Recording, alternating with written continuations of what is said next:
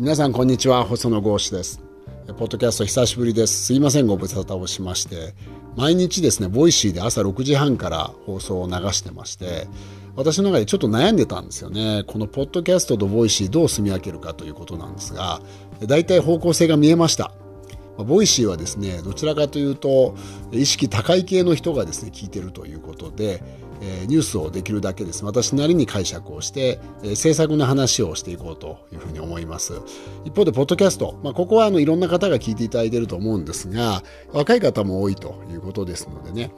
えー、ちょっとまあプライベートな部分も含めてですね私の感じていることを話をしていこうというふうに思います、えー、気を取り直してぜひ付き合っていただけるとありがたいなと思います。あの初期の段階で一緒にやってた娘もこのポッドキャストを何とかせえというふうに言っておりますので、えまたあの頑張りたいというふうに思います。で今日話そうと思ってるのは野球なんですけどね WBC いやこの間もねいい試合でイタリアに勝ってですね準決勝に行きました。やっぱりね日本人野球好きなんですよね。もちろんサッカーも面白いですけども子供の時から見続けててですね野球っていうのは本当にあの、え、見ててワクワクするし特に今のメンバーいいですよね。ですからマイアミに行ってですね、えー、と21日かな準決勝ということですけども、まあ、ぜひですねそこであの決勝まで行って優勝してもらいたいなと思いますね、まあ、難しいのは21日の先発でしょうかね、え、この間2回ぐらいですかのダルビッシュが投げましたので私は準決勝ダルビッシュ行くんじゃないかなというふうに思ってるんですが、え、どうでしょうか、まあ、佐々木が行くのか、まあ、どちらかだと思いますけどねえー、まあその先発誰選ぶかというのが一つ鍵になってくると思います。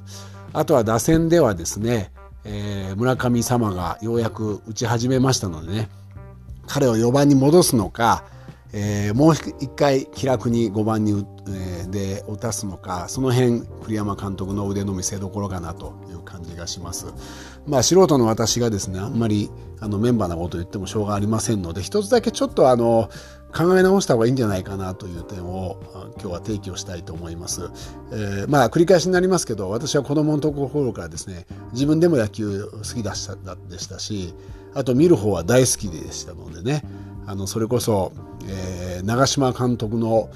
え、最後の時期からですねえー、まあそれこそ藤田監督とかですね、えー、王監督の時代なんかも含めて、まあ、ずっと野球を見てきました、まあ、巨人だけではなくてですねあの関西では阪神も人気ありますしね、えー、今はパ・リーグも結構好きで応援してたりするんですよね。で野球をこよなく愛する人間としてですね一つやはり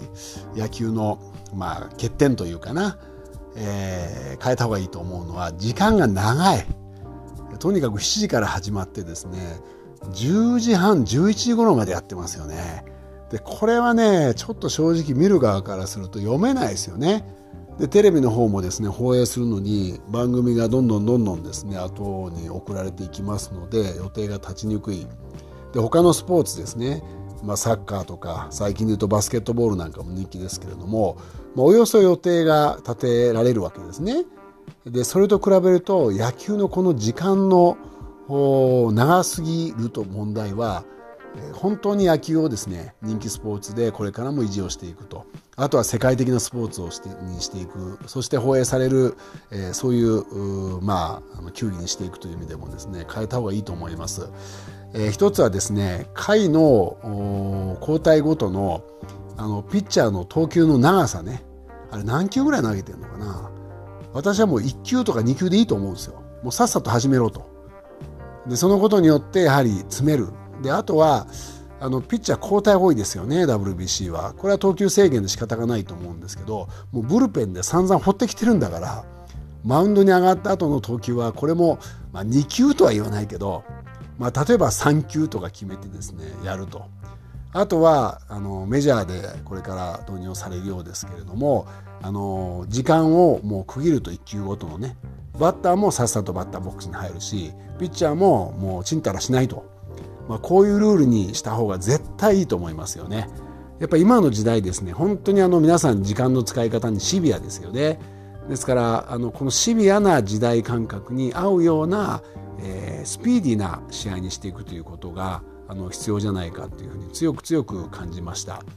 特に今回の WBC ですねヨーロッパのチームも頑張りましたよね、えー、やっぱりイタリアがあの、ね、ピアッツァピアッツァ監督のもとでですね、えー、野茂のキャッチャーですから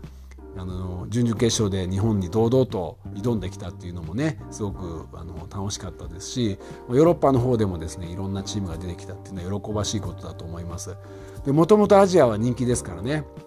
中国も結構強くなっていましたけども韓国台湾がありますでもうアメリカ大陸ではですね南米も含めて人気がありますよねその意味ではだいぶですねあの世界規模のスポーツにまたなってきたなということもありますのでね、えー、その流れをしっかりと引き継ぐという意味ではこの時間長くかかりすぎる問題を解決することをですねあの勝手ながら提案をしたいなというふうに思います。であとはあのよく言われることなんですけどやっぱり野球って結構お金かかるんですよね。まあ、グローブ一つ取ってもそうだしバットもだんだん高額になってますしね。あのボール一つでスタートできるサッカーと比べるとあのそこは大きなハードルになると思います。やはりどんな国でもどんな貧しい人でもスポーツを楽しむことができるってすごく大事なことなんでね。もう少しえ野球をすごく熱心にやっている国々が途上国の支援も含めてですね道具なんかの支援をしていけばまた広がるんじゃないかなというふうに思います。あの野球好きの一人としてあの世界のですね、えー、もうビッグスポーツに野球がますますなるためにですね、まあ、そんなことも考えてもらいたいなというふうに勝手に思っているということでございます。多少私もね野球やってる人たちの縁もありますのでねあのそういうプロに関わっている人たちにもそんな提案もしていきたいというふうに思います。まあ、あのいずれにしてもあと2試合ですから応援しましょう。えー、大谷のねあの集中力もうすごいですよねあれだけあのもう本当はねあの甘いマスクがあのあれだけ厳しい顔でですねあの真剣勝負を挑んでるというのは本当に感動しますもうワクワクする WBC あとわずか2試合ですのでねアメリカで買ってくれるようにみんなであの応援をしたいというふうに思います。え、また、あのできるだけ、え、皆さんに聞いていただきやすいテーマで話をしたいと思いますので、えー、ぜひ、え、聞いてください。よろしくお願いします。